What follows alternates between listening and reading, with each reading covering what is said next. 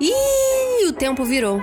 A gente deveria viver num mundo em que as relações ecológicas pautam as relações econômicas e não Não adianta a gente se dizer feminista e ter práticas que possam violentar outras mulheres, outras espécies ou violentar a natureza. Então, Muitas quer... viroses emergentes, fruto só ligado a desmatamento mesmo. A Amazônia é uma biblioteca de Alexandria cujos livros nós estamos permitindo que se toque fogo. Sim. Pensar a ecologia é pensar as formas de relação, de produção, do comer, do nutrir. A revolução será divertida ou ela não será.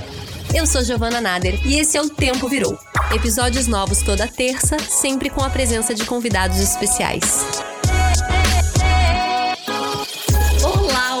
Do Tempo Virou, como é que vocês estão? Bom, tá difícil, né, gente? A gente sabe que não tá fácil. E eu sempre gosto de lembrar que é muito importante a gente estar tá bem informado, mas também tirar aquele tempo para descansar. Se desconectar das redes, se embrenhar na natureza, dar um mergulho no mar, mexer na terra, brincar com criança, desabafar com os amigos, tudo é válido nesse momento tão caótico que a gente está vivendo. Por isso, hoje o nosso episódio é para ser leve com dicas que vão nos trazer boas doses de saúde física, mental, emocional e o melhor, de um jeito super acessível. Isso porque a gente vai falar de plantas medicinais. Erva cidreira, arnica, babosa, boldo, cannabis, hortelã, cúrcuma, hibisco, louro, gengibre são só alguns dos exemplos da imensa variedade da espécie de plantas medicinais com que a natureza nos abençoa. É curioso que, se a gente parar para pensar, há milhares de anos a humanidade dependeu fundamentalmente da natureza para sua sobrevivência, né? E durante boa parte da nossa história, especialmente antes do século XX, utilizavam-se principalmente as plantas medicinais para curar vários tipos de doenças. O Brasil é um dos países com a maior diversidade genética vegetal do planeta.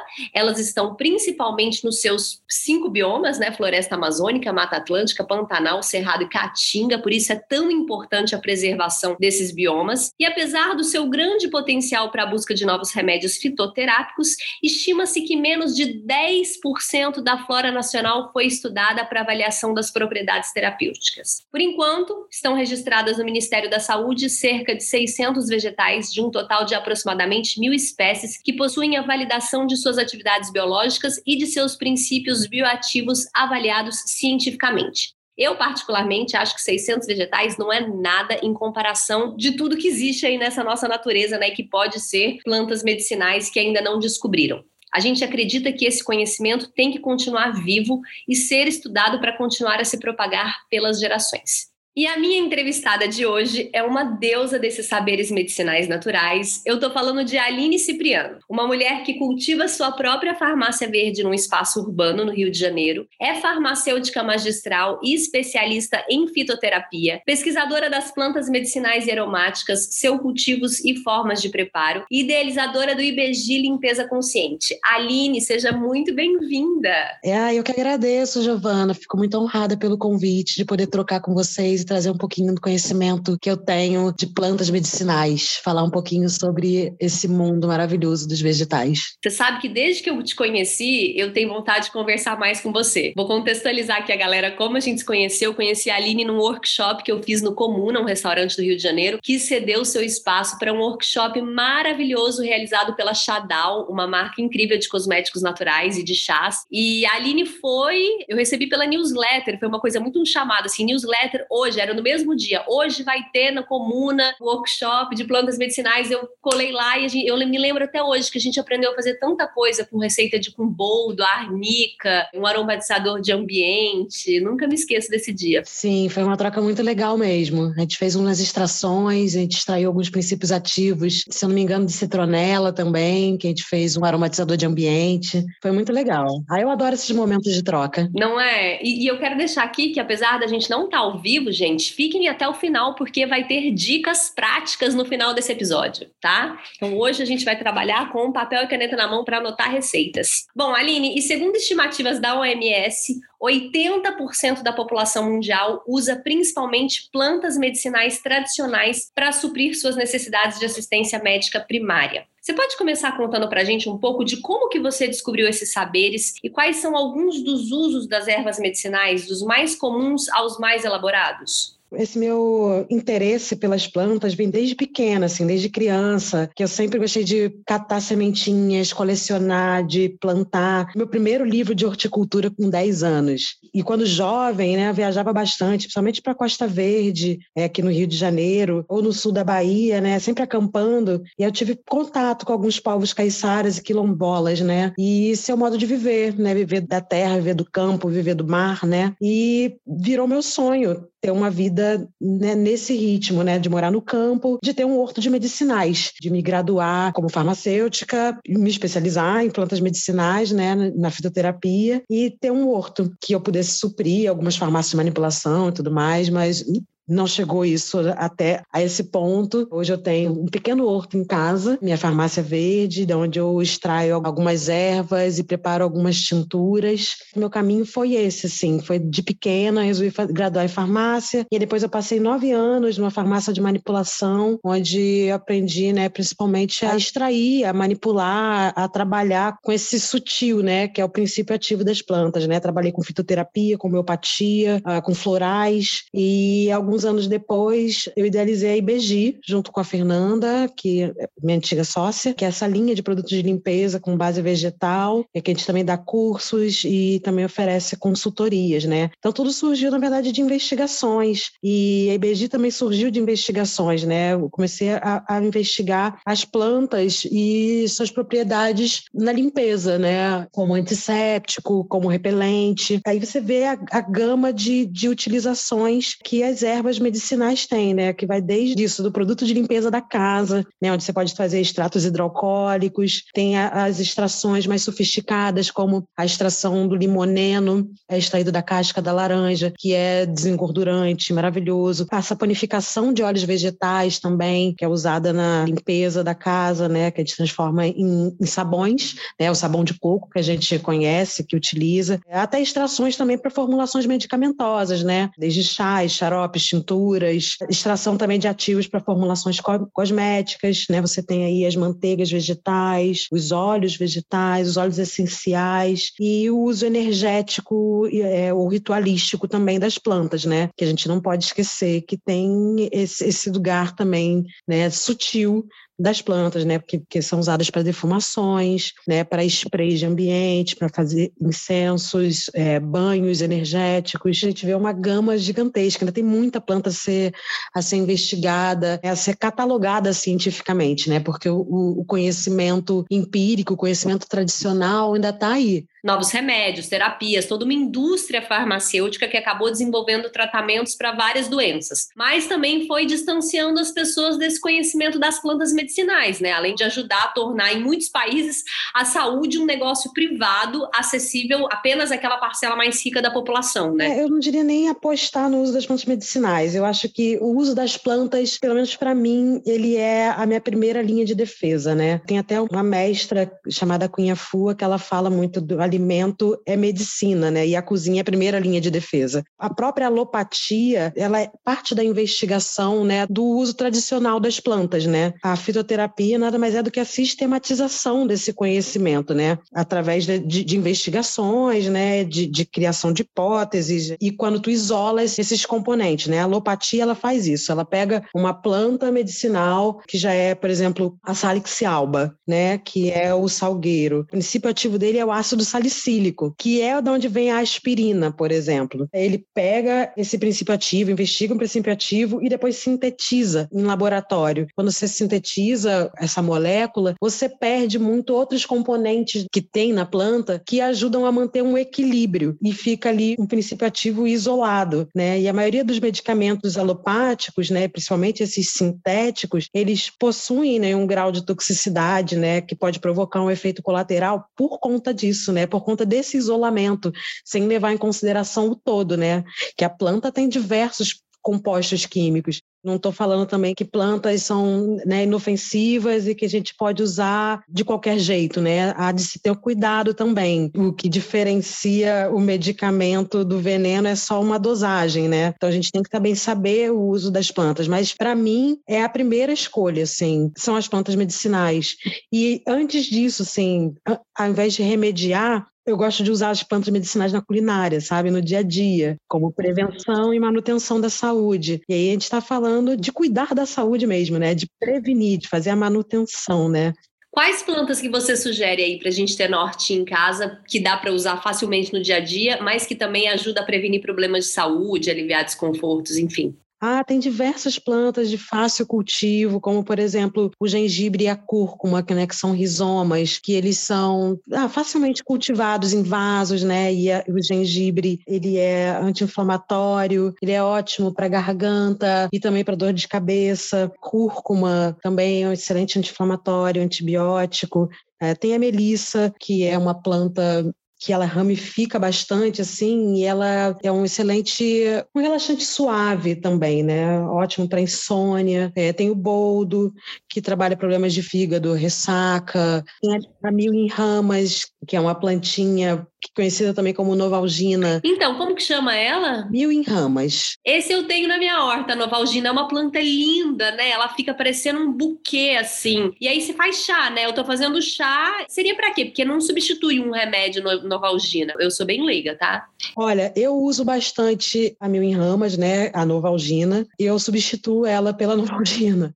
Eu tenho, é, no meu período menstrual, assim, os dias que antecedem, os três dias antes, eu costumo ter enxaquecas horrorosas, né, de tensão pré-menstrual. E o que eu faço é, como prevenção, uma semana antes do meu período, eu já começo a tomar um chazinho de ramos com gengibre. Que ótima dica! Para prevenir essa enxaqueca. É, é maravilhosa. E ela é linda, né? Que ela parece uma renda. Linda, linda, linda. E cresce pra caramba, né? Cresce pra caramba. Tem umas florezinhas de delicadas, branquinhas. Sabe outra coisa que eu tinha aqui na minha horta? Morreu, eu tenho até que plantar de novo. Levante, chá de levante, que eu nunca tinha escutado falar. É levante miúda? Eu conheço é. levante para fins ritualísticos.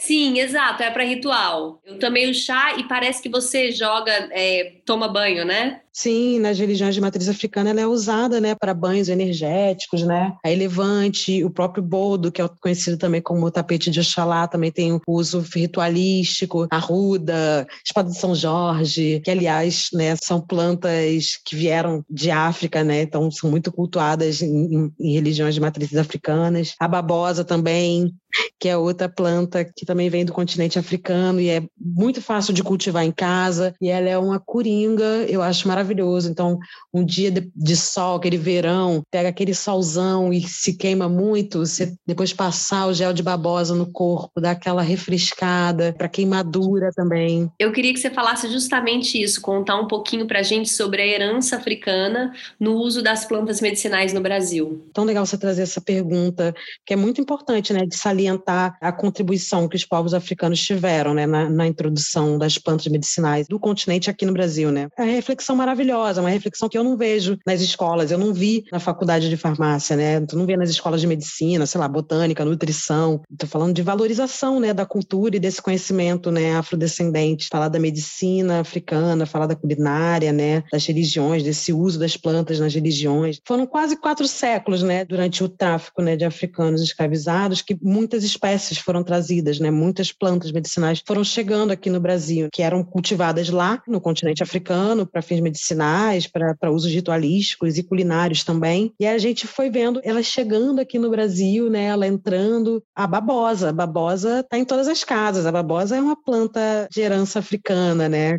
Como eu falei, que é cicatrizante, é maravilhosa para queimaduras, né? O boldo que eu falei também, para mares do fígado. A camomila. Camomila também é? Ela é, ela também, que é um calmante leve, né? Que é uma plantinha maravilhosa, super feminina, que eu adoro tomar também na época do período menstrual, né? Para dar aquela, não ter aquela TPM como furacão.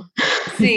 eu tomo muita camomilazinha para manter, né? Você tranquila, manter a convivência. A mamona, por exemplo. Ah, a mamona também é, então. O inhame. Ah, jura? eu amo, que é outra planta também, né? Que eu uso, que é, que é um, um bulbo, né? Uma raiz, eu uso muito eu uso muito o inhame, que é excelente para anemia. No período menstrual também é ótimo para você fazer um, um, creminho de inhame, né? Tomar aquele quentinho que dá aquela aquecida, né? Eu brinco que é uma autocura, né? Você cozinhar aquilo que você está plantando, para mim é como se fosse uma autocura. É aquilo que eu cuidei, que eu plantei, que eu coloquei amor e que agora está voltando para dentro de mim. Sim, e você cozinhar com esse olhar de que é alimento, mas também é medicina. Eu sou muito curiosa, por exemplo, da Ayurveda e adoro entender né, o uso dos, das especiarias, do uso dos alimentos, né, em cada, cada momento, em cada estação. Isso é, é autocuidado, né? Desde o preparo do seu alimento para prevenir que você tenha depois alguma doença. Às vezes vem de uma, de uma má digestão, às vezes vem de uma má alimentação. Então, você prevenir antes de remediar, que eu acho que esse é, é o maior mal do, dos medicamentos alopáticos, né, e dessa medicina convencional e desse sistema, né, que a gente tem, sistema capitalista que não permite que a gente fique doente. Então a gente quer resolução de problemas para ontem, então a gente fica só é, remediando, né? A gente só trata sintoma. Está com dor de cabeça, toma um anti-dor de cabeça, né? É sempre assim, tá com uma inflamação, toma um anti-inflamatório. E você nunca vai na causa, né? Nunca tem uma investigação mais profunda. Gente, é muito importante lembrar aqui também que a gente é a favor da ciência, tá? Mas a gente também quer valorizar e democratizar o conhecimento sobre as plantas medicinais, né? Que além de tudo, ajuda a trazer justamente isso que a Aline tá falando, esse olhar mais holístico da saúde, não só como uma ausência de doença, mas também bem-estar, conexão com a natureza, prevenção, enfim. Com certeza a gente é a favor favor da ciência, né? Eu, eu como farmacêutica, acredito muito na ciência, aposto muito na ciência, mas eu acho que apagar esse conhecimento tradicional, né? Se a ciência não vem aliada ao conhecimento tradicional, a gente perde muito, né? Como você mesmo trouxe, né? A gente tem uma flora gigantesca no Brasil, né? Se a gente não tem uma pesquisa, se a gente não tem estudos, se a gente não tem valorização do herveiro, da benzedeira, do pajé, a gente perde muito, né? Como sociedade. Da raizeira, né? Isso. A ciência considera, sim, o conhecimento tradicional, porque muito dos medicamentos que a gente vê hoje, né, como eu trouxe no início, né, falando do ácido salicílico, né, que vem de uma planta, nada mais é do que um conhecimento que vem do tradicional, né, que vem do conhecimento tradicional. Você vê hoje aí, por exemplo, a aspirina, que é esse medicamento, né, que tem o princípio ativo o ácido salicílico, ela movimenta bilhões, ela movimenta 700 bilhões de dólares por ano. Ela vem de uma planta. Então, sim, eles consideram. Eles consideram a partir do momento que eles conseguem verificar, extrair e lucrar com isso. Eu acho que tem como aliar um ao outro. E, e não é pseudociência, porque tudo nasce da, da experimentação, né? O uso das plantas nasce da experimentação, nasce da observação dos efeitos, da observação, por exemplo, dos animais ou dos insetos, quando eles fazem uso de alguma planta, né? Nasce da observação, por exemplo, da característica morfológica das plantas, né? Que a gente chama de teoria das assinaturas. Então, por exemplo, a nozes tem um formato que parece o cérebro, então provavelmente ela é boa né, para funções é, cerebrais. Jura que tem isso? Lógico, chama teoria das assinaturas. Isso é incrível. O conhecimento vem daí, né? Assim, é, quando a gente fala de ciência, a ciência nasce disso. Ela nasce dessa, dessa experimentação, né? Desse uso desde os primórdios, né? É isso, é tentativa e erro. Imaginando quantas pessoas já não experimentaram tantas plantas e funciona, não funciona e vai indo, né? O encontro com divindades espirituais, então, por exemplo, nas comunidades indígenas e nos cultos africanos também, né? As propriedades terapêuticas das plantas vêm disso, de um, de um encontro com divindades espirituais. E depois a ciência vem para poder levantar hipóteses e refutar. Mas a etnofarmacologia, ela faz isso, né? Ela vê, sei lá, Dona Joaninha, que está no território X, fazendo uso de uma planta é, para determinada doença, e depois vê que, que seu Joãozinho, que está em outro território Y, usa a mesma planta para a mesma doença. Então, opa, alguma coisa tem aí. Para mim, isso é ciência também. São não é ciência como os grandes cientistas, falei assim de zoeira mesmo, os grandes cientistas pensam que é. Como a gente estava falando, eu acho que o ser humano é muito ensimesmado e, e o que ele não consegue comprovar cientificamente, o que ele não consegue né, palpar, ele tem como menor, menospreza aquilo. Mas tem tanta coisa que está no invisível que a gente não pode explicar. E que é isso, é, é maior do que a gente, é muito maior do que a gente. Mas está aí, funciona. Você sabe que recentemente eu tive a oportunidade de ir para a Floresta do Cerrado, para o bioma do Cerrado, e lá eu conheci as raizeiras, que eu nunca tinha conhecido. E é um universo, né? Elas conseguem te dar a garrafada, que elas vendem as garrafadas. E elas vão para o meio da floresta procurar raízes de plantas e ali elas fazem umas misturas que ela tem garrafada para dor de barriga, garrafada para engravidar, garrafada para limpeza de útero. E ali é isso, como é muito importante aquela sabedoria ancestral, aquele conhecimento que vai passando de mulheres a mulheres, dependem daquela floresta em pé para todo aquele conhecimento, né? Quando é que o mundo vai acordar para tudo isso? E uma comunidade totalmente isolada onde eu fui exatamente com um médico, né, um, um, médico que vai passando nas comunidades e visitar, mas eles se curam ali com as raízes das plantas, fica tudo ali. O país deveria colocar uma lupa ali e falar assim, é isso, agora é isso, a verdade é isso. Vamos olhar para esse povo, para essas sabedorias ancestrais, que a gente tem tanta riqueza na nossa terra. É, eu acho interessante você trazer, falar da garrafada, né? Como você tem ciência nisso também, né? E recentemente a gente fez um episódio aqui sobre cânhamo, né, o uso da cannabis para diversos fins, desde a indústria da moda até a saúde, a construção civil. E a gente também viu como o movimento anti-maconha foi muito influenciado por uma política racista dos Estados Unidos, né, mas que recentemente, com o avanço dos estudos científicos na área, isso vem se desconstruindo. Quando o assunto é tratamento com cannabis medicinal, o que, que você tem visto de avanço nessa área aqui no Brasil e no mundo? Olha, eu vejo sim um avanço né, no uso da cannabis medicinal no Brasil. Brasil. Tem um jogo muito grande político, um jogo de interesses muito grande. Ainda tem muito a avançar. Falando um pouquinho dessa criminalização da maconha. Você sabia que a primeira lei do mundo que criminalizava a maconha surgiu aqui no Rio de Janeiro? Foi a primeira lei do mundo que criminalizou a maconha. Em 1830, criminalizava o uso do pito do pango, como chamavam. Previa até três dias de cadeia para quem fosse pego, né, consumindo a, a erva, né, a cannabis. E em 1935, essa proibição se tornou nacional, né? Saiu do Rio de Janeiro e ganhou Brasil inteiro.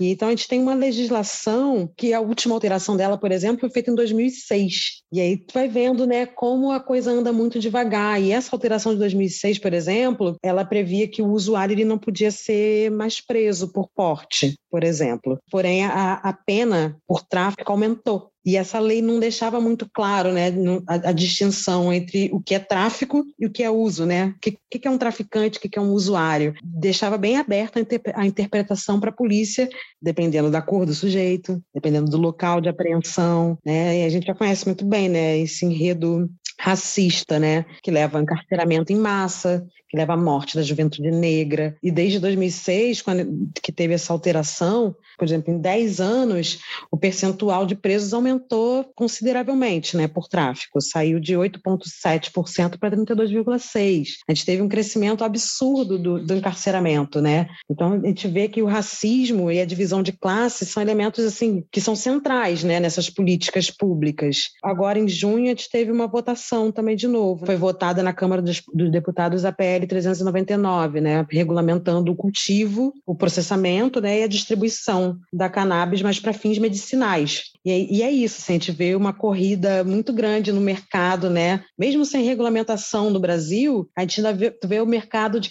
da cannabis assim crescendo, em, em polvoroso, assim, diversas startups surgindo, muitos empresários investindo nesse ramo, né? Mesmo sem regulamentação. Você vê que na teoria é muito lindo, né?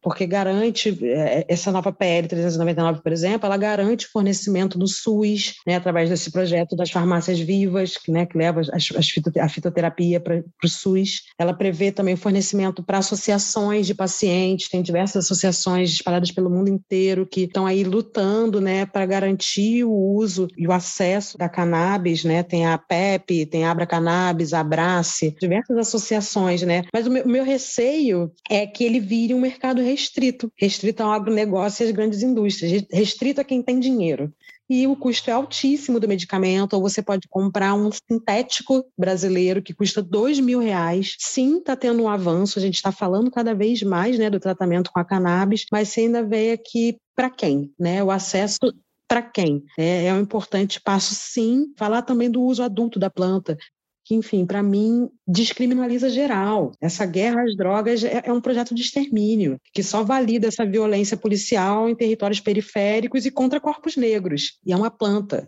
É uma planta que só te dá coisas maravilhosas, né? Da raiz à extração, ao óleo, ao resíduo. Assim, vamos olhar diferente. É uma ótima regeneradora de solo entre uma plantação de soja e outra. Quando é que a gente vai acordar, meu pai? Biblioteca Ecológica.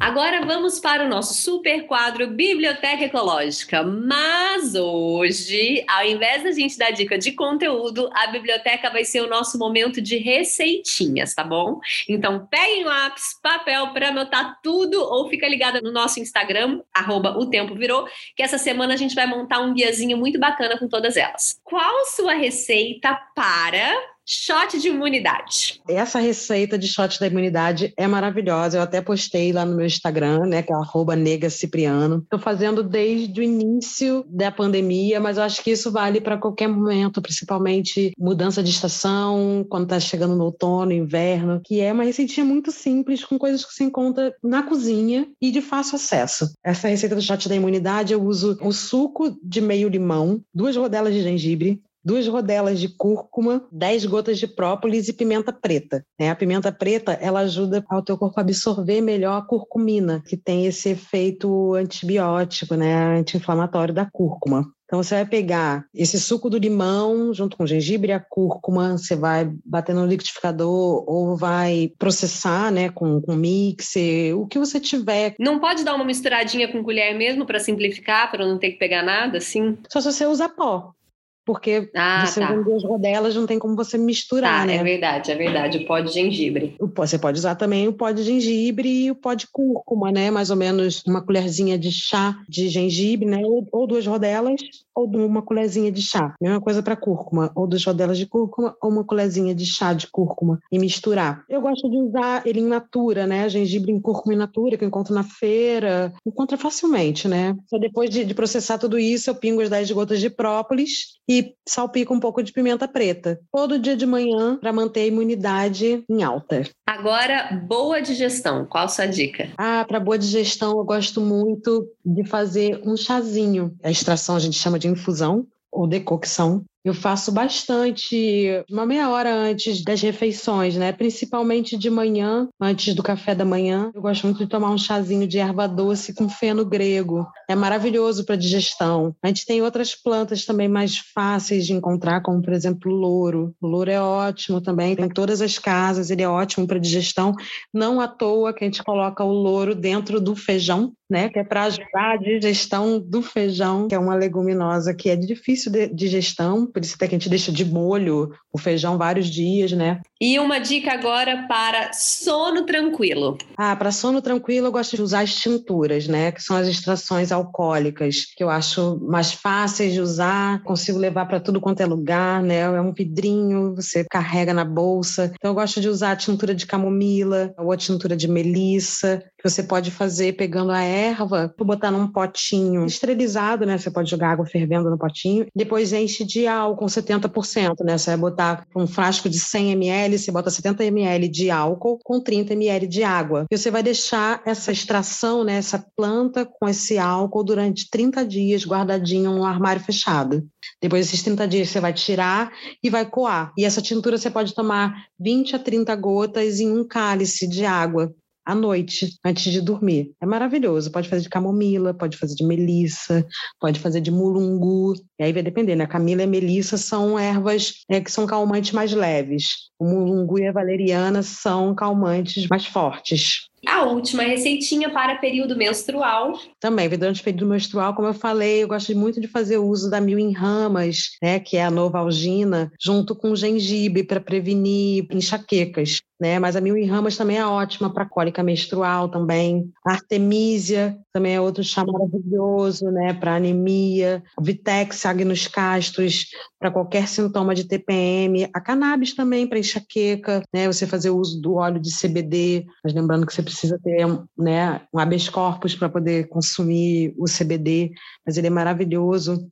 Aí outras dicas são compressas, né? Durante o período menstrual, fazer compressa quente, fazer banhos de assento também, são após o período menstrual, na verdade, né? O banho de assento, para quem tá vendo, coloca numa bacia, né? Se enrola num cobertor e deixa fazer uma sauninha ali no canal vaginal, não é isso? Isso, tudo isso é um chá. Você vai fazer o chá. Lembrando também que chá tem duas formas de você fazer. Você pode fazer a infusão, que você usa as partes mais flores, as folhas. Você faz a infusão da planta, né? Que você só ferve a água depois desliga o fogo, joga folha, joga flor, né? Por exemplo, a mil em ramas é uma folha, é, a artemisia também folha, e você só abafa. E existe a decocção. A decocção, por exemplo, você vai usar para cascas, para fruto, para raiz, o gengibre, por exemplo, você faz uma decocção, você vai ferver junto. Você ferve a erva junto com a água para extrair o princípio ativo dela. Maravilha. Ai, gente, poderia ficar aqui até amanhã pedindo dicas, mas o nosso tempo acabou. Mas eu quero dizer que se vocês acompanharem o trabalho da Aline no Instagram,